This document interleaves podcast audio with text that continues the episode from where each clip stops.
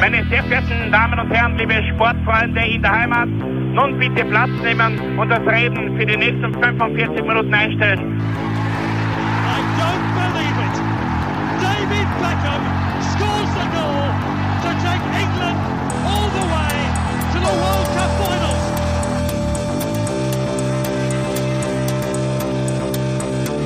Oh, they've scored! I do not believe what I've just seen! Troy Deeney has scored a penalty! He scored!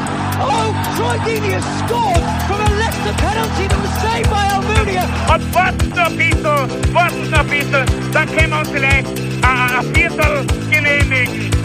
Herzlich willkommen, liebe Zuhörer und Sportfreunde, zur neuen Folge des Trikotaustauschs, dem Podcast über Fußballtrikots und Fußballkultur. Mein Name ist Florian Bruckmüller und an meiner Seite darf ich wie immer Klaus Vogelauer begrüßen. Hallöchen. Klaus, wir sind in einem Jahrzehnt angekommen, ähm, das für uns sehr lebendig noch ist, oder? Das ist richtig, ja. Die 90er, die 1990er muss man ja äh, dann schon langsam Nein, nicht, sagen. nicht die 1890er. Ja, genau. Obwohl es auch da vielleicht ein paar Fußballgeschichten gäbe, aber nicht so viele Trikotgeschichten. Ich befürchte, die Trikots wären, wären sehr langweilig gewesen oder sehr einheitlich zumindest. Fürchte ich auch, ja. Ähm, aber mh, da schauen wir uns lieber die 1990er an, weil Ja. da sind die Trikots sehr lebendig, aufregend und die Designs sehr abwechslungsreich. Also dieses Jahrzehnt hat einen schönen Spannungsbogen, ausgehend ähm, am Anfang von den 80ern, die dann noch in die ersten Jahre hineingeschwappt sind, auch was Designs betreffen und dann ähm, Ende der, der, der 90er dann sicher auch schon Trends gesetzt worden, die bis heute Bestand haben. Ja, die, auf jeden Fall. Also es ist so ein, ein, eine, eine allumfassende, äh, ein allumfassendes Jahrzehnt eigentlich. Genau. Und Und wir haben ja schon uns auch äh, den, die deutsche Bundesliga in den 90ern Ja, angeschaut. also wir haben schon einen Teil der 90er äh, herausgepickt. Es wird ein paar Überschneidungen geben, sage ich jetzt einmal, Ja. aber das kommt vor und das soll ähm, ja auch eine Wertschätzung an den Trikots sein. Und eben die 90er, das äh, Jahrzehnt zumindest für mich, für die vermutlich auch, wo, wo die Fußballliebe und die Trikotliebe dann so richtig entflammt sind. Ja, das haben wir ja schon mal festgehalten. Also mit der WM 1990 war es bei mir soweit als, als äh, Kind, als kleiner Stopsel. Wobei so klar war ich da auch nicht mehr, aber ja. Ähm, und damit äh, beginnt halt wirklich mit dem Beginn der 90er auch meine Fußballleidenschaft oder mein, mein Interesse für den Fußball. Also in den 80er Jahren äh, war das eigentlich für mich nicht so am Tableau, da habe ich so mitgekriegt von Mitschülern und, und Pickel sammeln und was weiß ich. Äh, aber das war für mich eigentlich nicht interessant, da habe ich mich anderen Sachen gewidmet. Aber ab 1990 ist es losgegangen Dann- und da ist der Fußball für mich in den so Fokus richtig. gerückt. Und, und vor allem, es ist eine schöne Zeitreise bei der Recherche. Sehr viele Erinnerungen, die da Stimmt. auftauchen Ja, ja, und wo genau. man wieder so in, in Nostalgie schwelgt und sich denkt, ah, herrlich. Genau. Ähm, das ist halt schon Da wacht die Jugend auch wieder auf. Ja, irgendwie ne? schon, gell? Und deshalb werden wir uns mit einer Doppelfolge da ähm, den 90ern widmen und wir starten deshalb bei dir auf der 10. Mit ähm, einer alten Dame Ja, zu Beginn. Äh, die war aber in den 90ern schon alt. Also wie ich noch jung war, war die schon alt. Äh, und zwar die Hertha mit ihrem Heimdress von 1997, 98. Das ist mir deswegen in Erinnerung geblieben, weil man Hertha BSC in den 90ern als, als graue Maus unter Anführungszeichen damals und als Underdog in der zweiten Liga mit aber eigentlich extrem viel schlummerndem Fanpotenzial irgendwie extrem sympathisch war. Ja. Ich habe der Hertha eigentlich in diesen Zweitliga-Jahren wirklich die Daumen gedrückt. Ähm, vor- allem, weil das damals so, so eine, eine, eine Einzigartigkeit war, dass Deutschland als äh, einzige große Fußballnation keinen Hauptstadtclub gehabt hat in der, in der, in der ersten ja, Liga. eben, eben. Das war sehr, sehr lange einfach irgendwie, ja, mh, ni- nicht existent, obwohl halt sehr viele Kultvereine, wir werden uns in einer Folge auch mal mit Berlin da widmen. Genau, Aber gibt wie auch gesagt, viel her. ja, genau, ähm, Das war eben schade damals eigentlich, weil ich gedacht habe, naja, ich meine, als abse- abseits der Härte, Union, gut, das war halt Ostberlin und war damals äh, noch neu im, im gesamtdeutschen Fußball, aber auch T- Tennis Borussia, äh, die, der untergegangene Blau-Weiß 90, äh, Ja, ja. Äh, ja, SC Charlottenburg, äh, Hertha Zehlendorf, was es halt alles so ja. gibt. Ne? Also, aber wie gesagt, also als, als Aushängeschild der, der Berliner Fußballszene hat es nicht einmal die Hertha damals in, in die, in die Belletage geschafft. Ja, ja, ja. Und das war, habe ich extrem schade gefunden und, und diese, ja, es war ja fast ein bisschen eine Satire, eine Realsatire, die die Hertha da aufgeführt hat, Jahr für Jahr. äh, Mhm, ja. Immer wieder vom Aufstieg dann doch geredet und geträumt, aber immer wieder teilweise einen Abstieg aus der zweiten Liga Mhm. gekämpft. Also, und deswegen, ja, das war, man, man kann natürlich sagen, so ein Chaos-Club, dem, da, da, da, Na gut, in dem Jahrzehnt war Berlin Pfeife auch eine. Chaosstadt, wenn man sich überlegt, das war die größte, vermutlich die größte Baustelle der Welt, was da, was da herumgeackert wurde und dementsprechend dann auch ähm, wie der Phönix aus der Asche hat sich Berlin erhoben, ähm, die stadttechnisch und genau, fußballtechnisch, ja. Richtig, das Eben, ist eben. eigentlich recht gut zusammengelaufen. Äh, wenn man so zurückschaut, sind damals in diesen Zweitliga-Jahren, in Mhm. den 90ern, wobei es ja, wir haben das in, in einer der letzten Folgen schon besprochen, ähm, in den, sie waren ja schon Oberligist auch in den 80ern, Ja. äh, haben damals übrigens im Poststadion gespielt und nicht im Olympiastadion. Wirklich? Ja, vor 2000 Zuschauern. Hm, ja. Eigentlich unvorstellbar. Aber auch damals in der zweiten Liga sind ins Olympiastadion dann schon wieder, ähm, das ja quasi als Spielstätte von Blau-Weiß 90 kurz fungiert hat, aber Mhm, dann, wie Blau-Weiß 90 in Konkurs gegangen ist, war halt dann die Hertha wieder Mieter oder halt, äh, äh, hat gespielt dort. Ja. Und das fasst ja 80.000 Zuschauer. Und damals sind 3.000 Fans äh, zu den Heimspielen gekommen. Das hat sich natürlich verloren, ohne Gleichen. Ja, so, also eben, wirklich eben. Als Sinnbild für den damaligen Zustand. Ähm, und beim Spitzenspiel im Frühjahr 1997 gegen Kaiserslautern in der zweiten Liga, da ist halt dann schon mit den Aufstieg gegangen, ähm, hat es dafür mit 75.000 Zuschauern einen wahrscheinlich ewigen Zeitliga-Rekord ja, ja. gegeben. Ähm, und in genau diesem Trikot, das ich jetzt auf der Nummer 10 habe, um den Bogen, Bogen wieder zu, zu, zurück zu, zu finden, zu den roten Faden wieder aufzunehmen, äh, in diesem Trikot hat äh, die Truppe von, vom damaligen Trainer Jürgen Röber, den ich übrigens auch relativ also sehr sympathisch gefunden habe, äh, dann ihre Wiederaufstiegssaison bestritten. Also quasi ähm, die erste Saison in der Bundesliga mit Ausnahme von diesem Intermezzo 1990, 91, glaube ich, war das die erste Saison in der Bundesliga wieder seit Ja. Beginn der 80er Jahre sozusagen. Ähm, man hat sich dann 15 Jahre lang fast äh, durchgehend in der Bundesliga gehalten bzw. etabliert, Ja. war teilweise in der Spitzengruppe dabei, hat auch Es ist glaube immer so auf und ab, gespielt. ja, es ist halt immer, ja, das war dann, mm, ja, schwierig mit, Typisch, typisch die alle Hertha, ne? Ja. Muss man sagen. Aber es, ja, man, meine, meine Sympathie hat ein bisschen abgenommen, weil es natürlich jetzt doch auch irgendwo äh, ein Club, ein normaler Club geworden ist, Mhm. um das einmal so zu sagen, aber aus dieser Zeit ist mir das eben in Erinnerung geblieben, weil da damals der Hertha wirklich die Daumen gedrückt habe, eben auch für die erste äh, Bundesliga-Saison, die ich so richtig mitgekriegt habe von der Hertha. Äh, das Trikot selber äh, hat wirklich wunderbare, schöne, schmale Querstreifen ähm, und auch die Streifen am, am sozusagen Polokragen. ja, ja, auch- richtig. Ja, so ein Art- klassisches Art Polokragen. Adidas der, der dieser Zeit Design, Genau. wie ich finde, ja. Die Streifen in so einem herrlichen Dunkelblau, so ein sattes Blau einfach. genau. Adidas in der Mitte mit dem Schriftzug äh, vertreten. Ähm, der Bundesliga-Patch, der war am rechten Ärmel damals Der aufgedruckt. alte bundesliga Der alte, genau. der, der da ja so um 98, dumm oder 96, Mitte der irgend sowas, 90er. irgendwas eingeführt wurde. Der war Genau. ja, das war ja so richtig das Branding. Damals Aber natürlich. klassisch 90er, Ja, ne? richtig, richtig. Als, Vom Design. als Bravo-Sportleser war das dann ganz wichtig. Ich habe sogar die Stecktabelle gehabt. Hast du auch ja, die, gehabt? nein, ich habe die Stecktabelle immer vom Kicker gehabt. Ah, ich hab's Aber- von, Bravo Sport gehabt. Das war ein bisschen hipper für uns. Ja, natürlich. Ich war nicht so hip in, Naja, da meiner, waren, in meiner Jugend. in der Bravo Sport waren auch die Berichte, also das war quer, querfeldein, da hat es auch dann Basketballseiten gegeben, American Sports und du hast halt äh, Tennisberichte genauso gehabt, das war halt Bravo Sport. Ganz, ganz, ganz nett zum Lesen. Großer Sport. ja. Aber die Stecktabellen, die waren, Ja. die waren echt klasse. Ja, das, das, äh, ja, und man abseits jetzt dann, äh, der Sponsor Continentale hat ja Dortmund gehabt, aber Mhm, stimmt, das ja. ist auch absolut klasse. Genau, richtig, Sponsor, gerade in der Saison, das ist äh, übrigens Detail am Rande von dieser Saison. Äh, es hat auch, das, also die, die, die Away-Shirts, die waren rot-schwarz längst gestreift, also im Milan-Style quasi, Mhm. und die waren aber den Spielern vorbehalten, also die hat es nicht im Verkauf gegeben. Aha, okay. Das war, warum auch immer, aber gibt's halt immer wieder so, so Vereinsentscheidungen. Mhm. Und die waren aber auch durchaus schön. Okay. Habe jetzt nicht da am Tableau, nein, aber- Ich, ich finde die Adidas-Trikots äh, bei der Hertha sehr, ähm, die passen sehr gut auf die 90er, auf jeden Fall. Mhm. Die sind Aber nicht so wild wie die 90er teilweise waren. es war halt gesetzter, aber ich muss halt echt sagen, ähm, über, über die Jahre, dadurch, dass glaube ich dann seit 2000 um und um, irgendwie so, ähm, Hertha mit Nike spielt, Ach so, ja, ja, ich muss von Anfang an 2000 ähm, ist das für mich so dieser Prototyp des Nike-Vereins. Ja. Die, die haben alle Nike-Metamorphosen der letzten 20 Jahre ungefähr mitgemacht. Das stimmt. Und ja, von daher ähm, hat das also einen Einhorn-Charakter für mich. Äh, Hertha, Hertha mit, mit Adidas, das ist schon was, was Spezielles, finde ich. Ja, umso besser äh, passt es dann als Einstieg in diese Folge und, und auf, auf meine Nummer 10. Ja, voll. Diese Doppelfolge. Sehr gut. Ja, gefällt mir. ich bin jetzt aber gespannt, was du auf die Nummer 10 gesetzt hast. Ja, bei mir auf der Nummer 10 ist ähm, ein Trikot.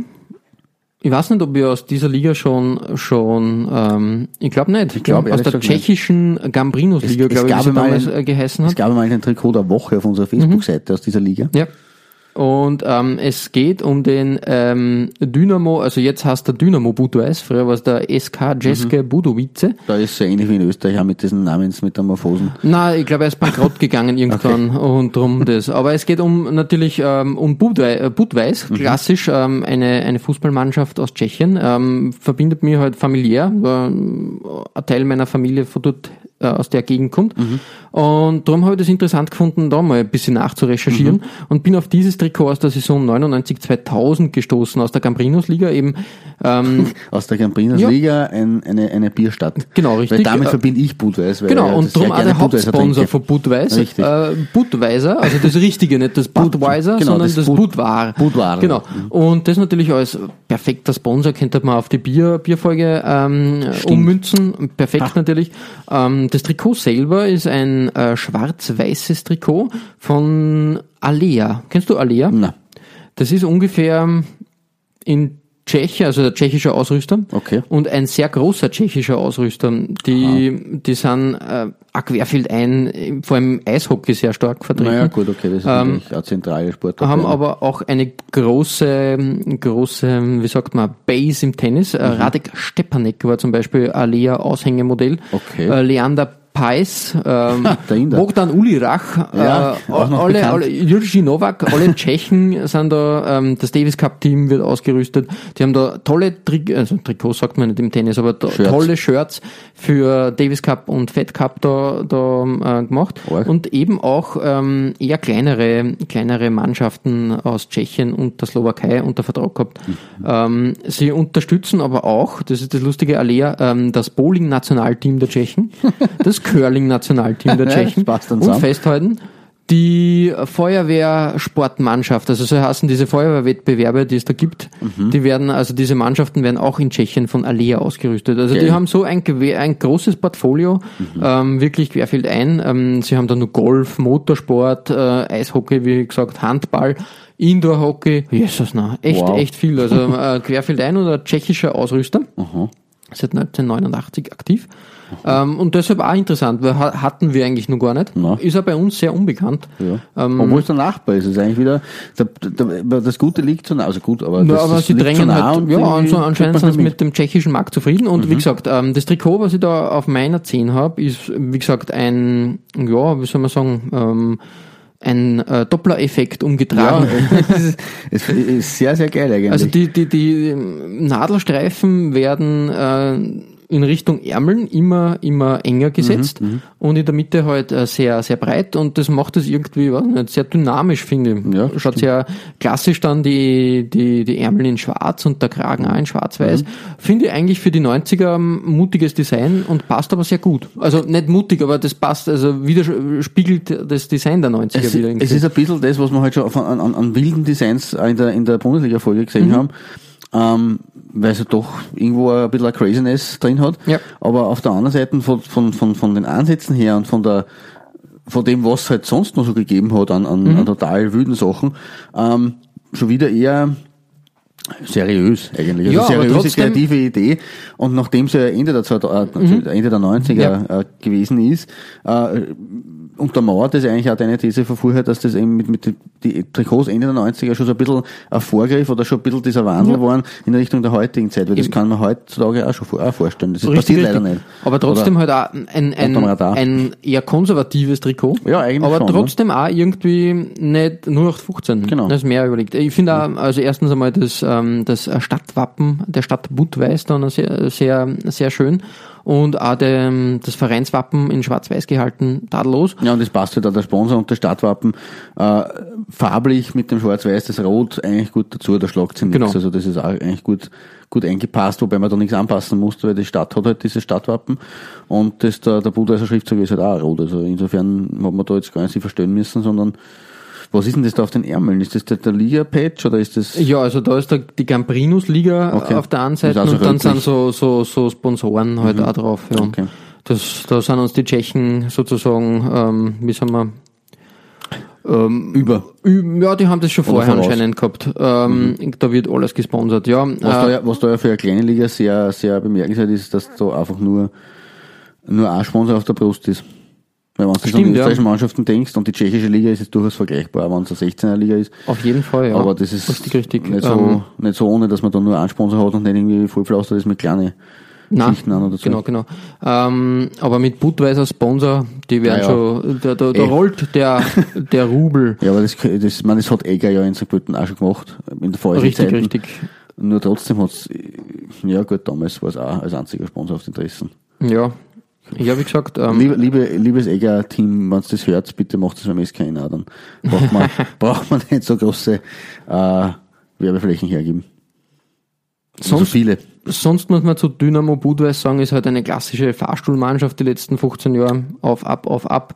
Ähm, sie haben inzwischen das Logo auch wieder ein bisschen angepasst. Ähm, äh, es ist jetzt rosa drinnen. Äh, Okay. Also nicht so, so meins. Ähm, sie spielen auch in, in Heimspielen mit äh, pinken Trikots. okay. In Heimspielen, ja, das ist aber Man muss nicht bei jedem Trend mitmachen, denke ich mal. Und von daher äh, bleibe ich bei der schönen Version des Trikots aus dem Jahr 99, 2000. Und das war meine Nummer 10. Klaus, wie geht's bei dir weiter?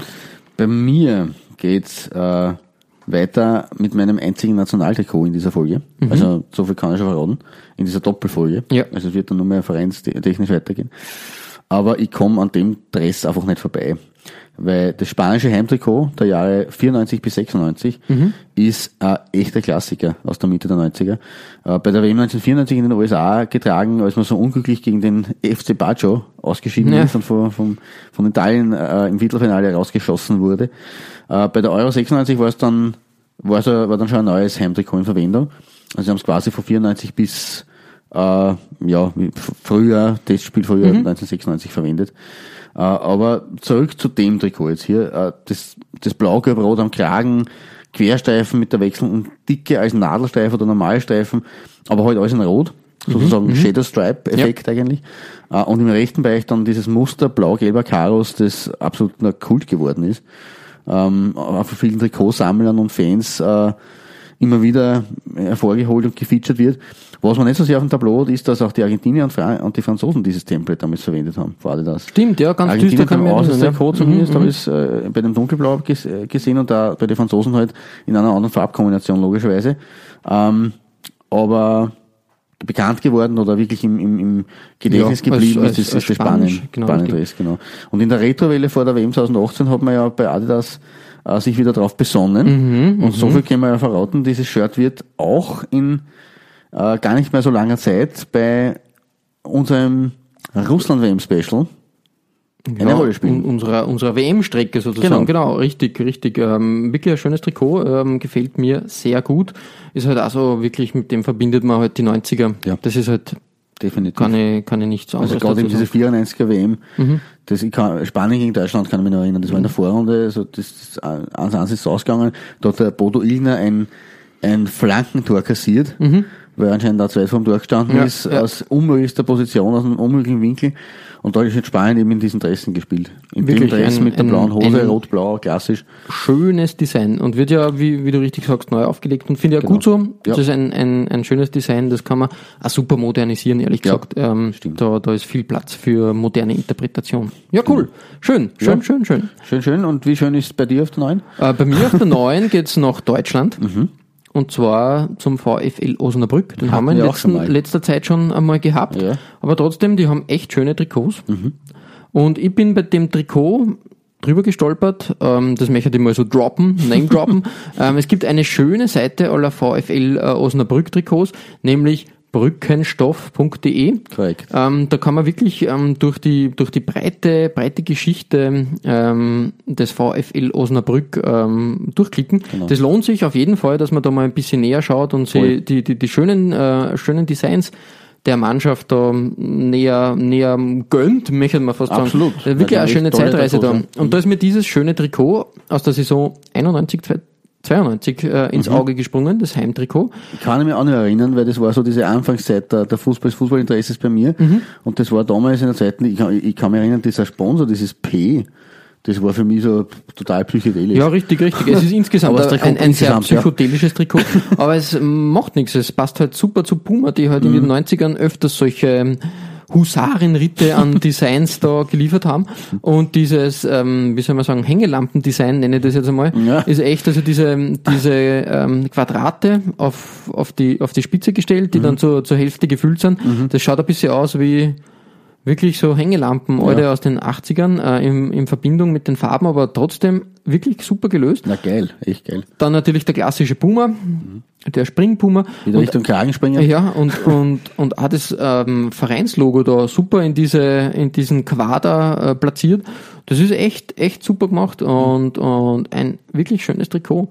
Ähm, ich bin halt immer nur der Meinung, dass Puma da unterschätzt ist in, Ja. in dieser Zeit. Die haben da echt, echt tolle Sachen geliefert. Wir werden, ähm, so viel sie verraten, sicher noch ein, zwei Trikots ähm, der Pumas ähm, da platzieren. Aber es ist wirklich, ähm, ich kann mich, ich weiß nicht, düster erinnern daran, aber ich glaube, ich habe es in einer anderen Farbgestaltung einmal gesehen. Ich glaube mit Gelb oder so. Da ist es aber nicht so, das wirkt halt doch ein bisschen edler fast schon. Ja, also das Violett-Weiß ist halt einfach wirklich passend zu dem. Also Genau. das, das, das, das ist stimmig, die ganze Sache. Und von daher bei mir zu Recht auf der Nummer 9. Ja. Schaut auf brückenstoff.de. Ja, benannt übrigens nach dem, haben wir eh schon gehabt, nach dem Stadion, der, das Feuerwehr Osnabrück, nach der Bremer Brücke. Ja, und äh, das kann man echt, ähm, echt genießen dann. Ähm, Nehmt euch ein bisschen Zeit und, und, und ähm, klickt euch da durch die schöne Sammlung durch. Klickempfehlung. Ja. Was Definitiv. ist deine Empfehlung auf der 8 Klaus? Schö- Schöner Brückenschlag. Ja, voll. Vom Brückenstoff. ah, ja, ja. Naja, ähm, kannst du dir jetzt, kannst du dich noch an meine Nummer 9 erinnern? ja, Spanien. Genau. Und bereits ein bisschen früher als die Spanier hat der Age Auxerre Okay. aus Frankreich das berühmte Hüftkaro-Muster, Template von Adidas gezeigt. Und zwar in der Saison 93, 94. Und das ist meine Nummer 8, das Cup-Trikot dieser Saison, ähm, getragen unter anderem zum Beispiel von äh, Frank Verlat. Der, und da glaube ich schließt sich auch wieder ein bisschen der Geist, der glaube ich dann irgendwann mal bei der Hertha gespielt hat. Ja, das kann durchaus sein, ja. Also, ja, Auxerre haben wir ja schon mal gehabt. Ähm, mit Giroud und seiner Geschichte, dass er halt 50 Jahre Trainer war von dem Club, so ungefähr. Ähm, ein Club aus dem Burgund. Und die haben bis in diese Saison 93, 94 noch nie den Cup gewonnen gehabt. Aber die Caros haben das Unmögliche möglich gemacht. Mit einem Finalsieg über Montpellier in exakt diesem Dress hat Auxerre den Coupe de France 1993, 94 endlich erobert. Ich muss, also ein Erfolgstrikot. Eigentlich, es war wirklich ein Cup-Trikot, also es ist in der Liga nicht getragen Ja. worden. Ähm, ich muss sagen, das blau-schwarze Karo-Muster gefällt mir fast sogar nur besser als das blau-gelb bei den Spaniern. Äh, und dazu die blauen Adidas-Streifen mit der Schulterpartie, der kultige Sponsor TFI. Ja, voll, voll. Äh, das ist magnifik, um es einmal auf, auf, auf in der Landessprache zu Ja, sagen. ja. Äh, leider war das Trikot damals nur den Spielern vorbehalten, ist also nicht im Fanshop verkauft worden. Also dasselbe Thema wie bei der Hertha mit dem Auswärtstrikot auf, Mhm. meinem, auf meinem Platz 10. Also es ist anscheinend nur ähm, Sammlern zugänglich, die halt irgendwie mit Spielern Kontakt aufnehmen, weil es nur die Spieler hatten. Man Ja. hat es nicht kaufen können. Aber trotzdem für mich ähm, eine wirklich schöne Variation auch wieder vor diesem Adidas-Template. Da sieht man, was alles möglich Toll. ist, auch mit den, mit den Farben und mit den Farbspielen und das passt halt wie aus einem Guss. Genau. Wie aus einem Guss, ja. Ähm, da, da beweist Adidas in den 90ern halt ein, ein gutes Händchen. Definitiv. Also, ja, meine Nummer 8. Ähm, und wir wechseln kurz über den Ärmelkanal zu deiner Nummer 8. Genau, richtig. ähm, es bleibt kultig sozusagen, möchte man, möchte man meinen. Äh, meine Nummer 8 ist nämlich das Heimtrikot des Wimbledon FC. Kultclub schlechthin. ja. Leider dann, man kennt die Geschichte, wir haben es schon ein paar Mal erzählt, aufgekauft worden, versetzt worden nach Milton Keys. Genau. Und dort sind die Dawns äh, nicht sehr erwünscht. Eine neue Gründung hat stattgefunden. Inzwischen spielen sie, glaube ich, in der dritten Liga. Oder in Sie spielen mittlerweile in der dritten Liga, Genau. in derselben Liga mit den Dons. Genau, richtig. Ähm, und ich hoffe echt, dass, ähm, dass die Erfolgsgeschichte des AFC Wimbledon Ja. ähm, bis in die Premier League dann weiterführt. Das weil das würde, schön, ja. würde ich echt, echt schön finden. Damals, 96, 97, hat die mh, Sache noch rosiger ausgesehen. da waren sie nämlich in der Premier League. Ich glaube, die Saison haben sie dann sogar auf Platz 8, ja, Platz 8 abgeschlossen. Und aus dieser Saison eben dieses kräftig dunkelblaue Trikot der ähm, Firma Lotto mit ähm, goldgelben Akzenten. Das Schön, ist das Schöne. passt super zusammen, Eben, der Kragen ist ähm, leicht goldgelb eingefasst, äh, die Ärmel, das Logo und das Vereinswappen. Und das macht, äh, macht wieder ähm, wie soll ich sagen, simpel ist doch manchmal auch edel und besser. Und das geht auch in den 90ern simpel. Und das war wirklich Mitte der 90er. Genau, da, wo andere halt Hochphase. irgendwas anderes gehabt, also Genau. wirklich wilde Trikots gehabt haben. Da hat sich Lotto auf diesen Italian Way of Design gestützt Mhm. und das ist einer gelungen. Einzige, der Sponsor Elonex, ja, okay. Ja, pa passt farblich aber auch ein. Ja, es ist halt der, der Schriftzug und dieses, dieser Schatteneffekt, ja, ein bisschen schwierig, aber, aber ich, wir haben schon äh, schlimme Sponsoren. Na, auf jeden Fall. Auf, auf jeden Fall. Aber es war halt, wie gesagt, ähm, echt, echt ein schönes Trikot. Mhm. Und Wimbledon hat da immer, immer auch bei den Heimtrikots ähm, auf Klasse gesetzt, Ja. auf, auf Stil und Klasse. Ähm, leider bis äh, nur bis 2003, wie gesagt, ist halt so. Ähm, weißt du auch, wie man, die Wim Wimbledon-Anhänger haben sich selber den Namen gegeben, The Dons? Die Dons, ja, Genau. deswegen haben, das war, war ja das die, die, die, die verrückte oder die eigentlich, äh, Nein, richtig. the, Sache, dass the Crazy Gang haben sie sich auch genannt. Okay. Und die Wombles. die Wombles. die Wimbledon Wombles. gell. Also von daher äh, eigentlich cool. Ähm, Also sie haben sich noch Spitznamen aufbewahrt, nachdem die MK Dons dann, genau, das äh, ist eigentlich auch ziemlich dreist, dass man einfach den, den, den, den Verein, den Spitznamen, der ja der sehr persönliche Sache ja ist, dann einfach Richtig. so hernimmt und dann in, irgendwo hinsetzt. ja, Irre. in die Reißbrettstadt äh, noch äh, schlechthin noch dazu. Ne? Ja, und vor allem, das ist wirklich am- richtig, aber keine Ahnung, das ist ja nicht einmal irgendwo, dass du sagst, das ist, glaube ich, 100 Kilometer von London entfernt, oder? Ja, ja, So, also es war also eine arge Umsiedlung. wirklich, wirklich heftig und, und ja, mal schauen. Und ich glaube auch die Milton Keynes Dons haben sie das Ganze ein bisschen anders vorgestellt. Denke ich auch. Weil inzwischen, ja, die, die haben lang halt über, so wie immer bei solchen Umsetzungen, und, und Reißbrettgeschichten, da, da schwafelt man von Champions League und, Ja. und äh, Meisterschaften und am Ende eigentlich nur Red Bull bis jetzt da wirklich dahinter und die haben halt die Kohle und ähm, Ja, ich Ja. weiß nicht, wer bei der MK Dons da so dahinter gestanden ist, als Firmenkonsortium oder als, als Präsident oder, aber definitiv nicht so finanzkräftig offenbar, dass man da irgendwie die Bäume ausreißen hätte können.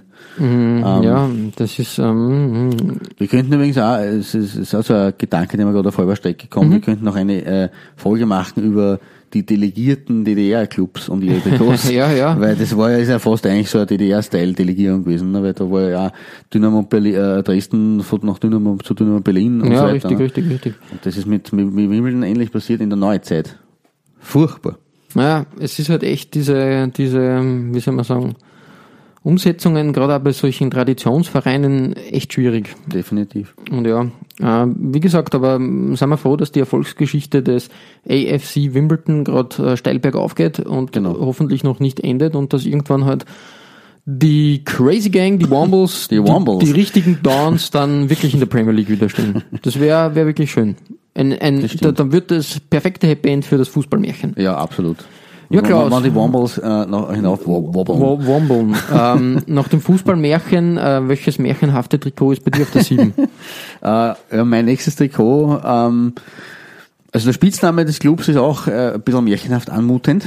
Es handelt sich nämlich um die Bluebirds von Cardiff City. ja. Die sind 1993, 94 in einem äh, rot-blau gestreiften Away-Shirt aufgelaufen.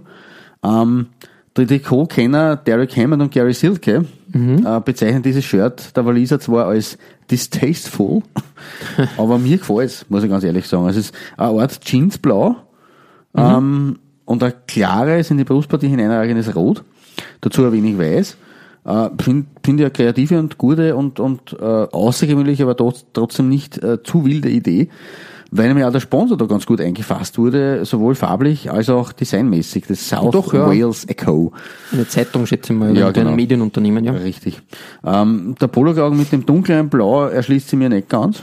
Also es passt jetzt vor, warum man den nicht auch im Jeansblau gestaltet hat, sondern da wieder ein anderes Blau gewählt hat, weiß nicht. Vielleicht von der Fab vom Fabrizieren her vielleicht ein Problem. möglich, Vielleicht dass man das nicht anpassen Mhm. können farblich.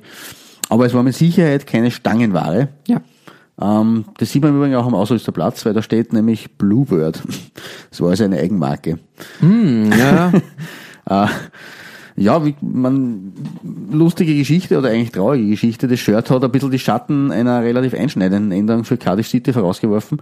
Äh, denn die Bluebirds wurden von ihrem malaysischen Clubbesitzer Vincent Tan, Ja. der jetzt noch Präsident ist, 20 Jahre nach diesem Trikot dazu genötigt, in roten Heimdressen aufzulaufen. Die Bluebirds, die ja in blau, Ja, und das, im- immer ganz in blau aufgelaufen haben, weil die Farbe rot in Malaysia Glück bringt. Ja.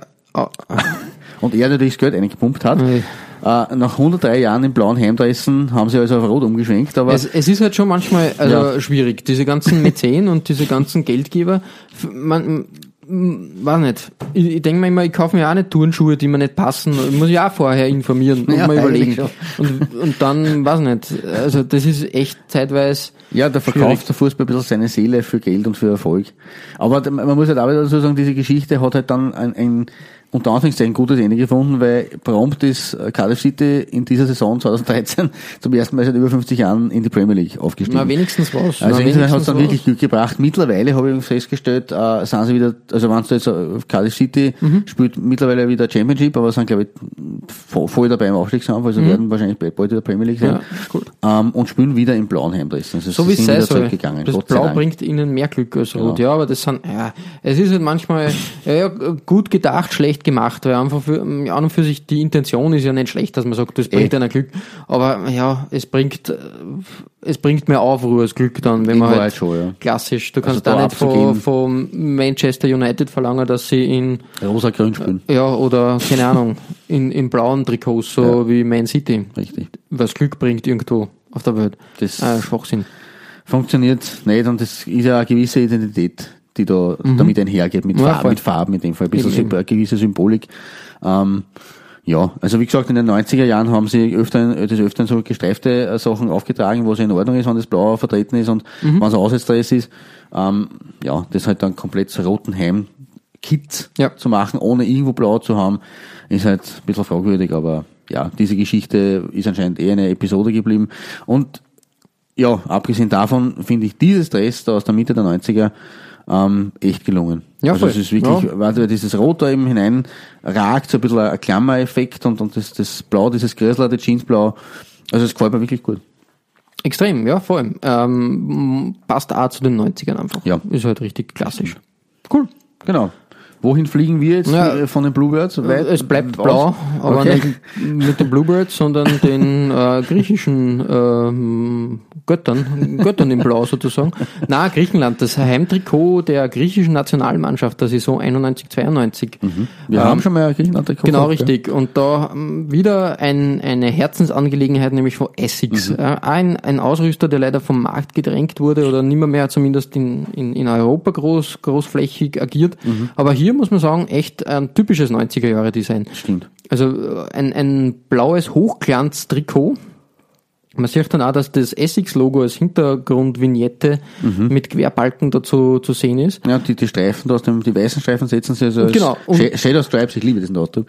Genau. Und äh, fort in Blau. Und im oberen Drittel schräg diagonal die, die blau-weiße Abstufung. Mhm. Das ist echt, echt nicht schlecht. Wirklich, wirklich schön.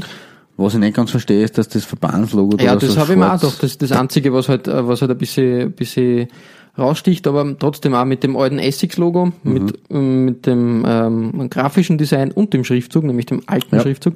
Echt, echt super. Und das ist halt wirklich so, ähm, es sind auch so Sachen, die, die man nur bei der Recherche entdeckt. Stimmt. War mir auch nicht klar, dass Essex so stark, stark da, da war. Ich habe gewusst, Diadora war Ausrüster der, der Griechen, Genau. dann haben sie, dann haben sie 94. Nike gehabt und, und Adidas, glaube ich, war auch. Aber ähm, dass sie, dass sie so stark halt verbunden sind mit Essex, vor allem in den 80ern, wo wir eh schon geredet Haben genau. Wie, wie, wie kommt Essex dazu, dass die da in Griechenland so, so stark Wie kommen Japaner haben? nach Griechenland? Genau.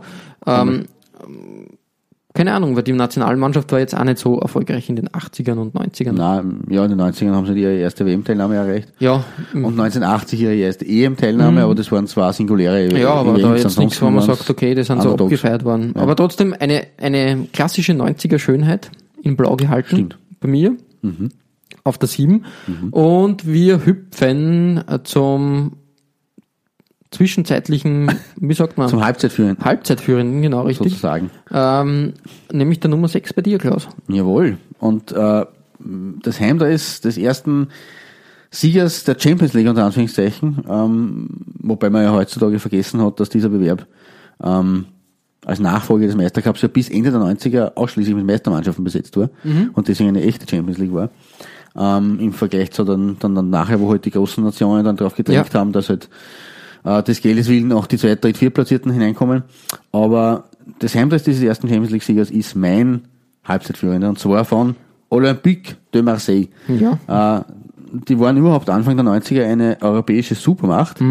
Denn zwei Jahre vor diesem Champions League Triumph im Jahr 1993 äh, ist die Truppe von der Côte d'Azur auch schon im Meistercup-Finale 1990, 1991 gestanden, hat aber dort im Elferschießen gegen Roter Stern Belgrad verloren. Ja, ja. Ich kann mich nur erinnern an dieses Elferschießen, weil ich das damals, äh, ich glaube, das war das erste Meistercup-Finale, das ich jemals gesehen habe. Das kann sein, ja. Das war eben 1991 und, und äh, irgendwo hat es mir sehr leid getan für, für Olympique. Ähm, lustiges Detail am Rande, übrigens, habe ich auch herausgefunden auf der Recherche. Weißt du, wer damals äh, mit sechs Treffern und gleich auch mit Jean-Pierre Papin von Jean-Pierre Marseille, Papin, ja. Jean Papa, äh, Torschützenkönig bzw. bester Torschütze im Europacup der Meister 1990, 91 gewesen ist? Na, weiß nicht. Peter Packhult. Wirklich, wahr? ja. Glaubt man kaum eigentlich. Es Das ist eigentlich absurd. Es ist vollkommen absurd, vor allem wenn man bedenkt, dass äh, der, der FC Tirol, bei dem er damals gespielt hat, Mhm. schon in der zweiten Runde gescheitert ist, unter anderem mit diesem legendären 1 zu 9 bei Real Madrid. Ja, Aber sie haben in der, in der ersten Runde äh, Kusisi Lachti mit 5 zu 0 und 2 zu 1 geschlagen Mhm. und haben halt gegen Real dann das Hinspiel 2 zu 2 gespielt. Also sie haben in Summe sieben, neun, zehn Tore geschossen Mhm. und anscheinend drei hat es gereicht, dass der Parkut sechs davon geschossen hat, damit er Ja, Wahnsinn, Schluss wenn der weitergekommen war, Ja, eigentlich. richtig. ist ja irre. komplett, komplett verrückt und absurd, aber ja, Ja, net- cool, nettes cool, Detail auf eigentlich. alle Fälle. Mhm. Zu diesem Europacup, aber zurück zum, zum Europacup, um den jetzt, ich, ich bin heute ein bisschen mit, ich, ich hüpfe herum, genau, aber in, immer alles in der 90er, oder das meiste zumindest. ähm, ähm, in diesem Dress von mir, in meiner Nummer 6 sozusagen, Mhm. Olympique Marseille 92, 93, Home Dress, äh, ist es, das ist ein absolut klassisches und eh bekanntes Template vom Beginn der 90er Jahre für Ja. Adidas. Aber die Kombination dieses Weiß mit den Streifen im tollen hellblau Türkis von Marseille, die finde ich sehr gelungen. Dazu kommt noch die Tricolore, das rot-blau-weiß am Kragen. Ähm, beim normalen Shirt äh, der Schriftzug von Ausrüster Adidas in den Streifen drin. Ähm, beim Finaldress war es nicht dabei, ähm, auch ohne Sponsor im Übrigen, weil das damals anscheinend unter dieses Verdikt der UEFA gefallen ist, dass Final äh, Ja. Trikots äh, sponsorfrei sein müssen. Ähm, bei diesem Dress hat sie alle das ähm, dezent unter dem Kragen verewigt, was ich fast nur schöner finde, wie dieses, dieses mittendrin im, im, im, in den Streifen. Aber das ist für mich alles sehr, sehr stimmig und, und wirklich Voll. klassische, von klassischer Schönheit und eben auch erfolgreich, weil es hat mit Arsenal dann gegen Milan den ersten nicht Meistercup, sondern erste Champions League geholt haben. Ich glaube, ich, na, mir ist das Dress in Erinnerung, weil damals die, die, die Rechte, die Fußballrechte bei Tele5 äh, gelegen sind. Mhm. Und da kann ich mir das erinnern, dass ich da immer die Spielzusammenfassung, man, da wollte man Bim Bambino Kinderfernsehen schauen, da war die Spielzusammenfassung halt irgendwie. ist dazwischen gekommen. Ja, aber wie gesagt, äh, an, an das kann ich mich noch erinnern, richtig, auf jeden Fall. Und ähm, das Design mit den, mit den Streifen auf der Seite ist ja auch ikonisch, Ja. um das wieder mal zu sagen, kultig. ähm, und wird jetzt inzwischen wieder aufgelegt als äh, Trainingsjacke, haben wir nämlich gleich gegönnt, in schwarz-weiß. Äh, Tango äh, hat dieses, ähm, man Ach, merkt, genau, halt, ja, dass, dass Adidas da sehr, sehr gerne aus der eigenen Trickkiste sie bedient. Mhm. Aber auch zu Recht ist ein tolles Trikot, darf halt aufgrund der FIFA-Regularien nicht mehr, mehr verwendet werden, weil die, ähm, die Sponsoren zu groß, also der quasi der, ähm, die, die Streifen sind zu, zu prägnant. Und überdecken die Also Champions League Badge und das auch natürlich, aber, aber grundsätzlich äh, nehmen sie zu viel ähm, prozentualen Platz am Trikot ein. Das darf quasi wir nicht- nicht so groß nicht sein. ja ja, du, ist, ist so. verrückt. Okay. Drum auch, äh, da, da war bei der WM 98 bei Reebok Mhm. die, das Reebok Vector Logo, das hat auch gekürzt werden müssen, dass das passt. okay. Ja, so ist das. Schöner moderner Fußball. Ja, Klaus, es ist halt leider so. ähm, Naja. Ja, hilft nix. Wir müssen weiter. Ja, wir, wir waren jetzt gerade bei Basil Boli. ja. Basil Boli mit Siegtor in München, im Münchner Finale und nicht weit von München ist dein Genau, richtig. Und wir haben schon heutigen Folge. angesprochen, Reebok in den 90ern als äh, Trikotausrüster doch Mhm. vorhanden. Wir werden uns, glaube ich, mal in einer Folge speziell Reebok widmen. Ja. Ein, ein Ausrüster, der auch schon wieder ähm, äh, gone ist, also Ja, ähm, aufgegangen. Ne? aufgegangen, genau, und sie jetzt auf anderen Sportgebieten austobt. Ähm, aber damals in den 90ern noch als eigenständige Firma zum Beispiel das Team von Borussia Mönchengladbach ausgerüstet hat. Und das sind auch sehr bekannte Trikots für Mhm. Stimmt, uns, ja. weil Toni Polster da äh, gespielt hat. Vorher, vorher hat Borussia Mönchengladbach Essex-Trikot gehabt Mhm. und dann eben Reebok. Ähm, wirklich schöne Trikots, vor allem weil es ein schönes schwarzes Trikot wieder Ja, mal. Habe ich schon lange nicht so, so entgegen, ja. klassisch schwarz gehabt. Trotzdem glänzt es halt mit den, mit den Borussia-Farben am Kragen und am Ärmel. Mhm. Das macht die Sache so besonders. Es ist halt das Auswärtstrikot.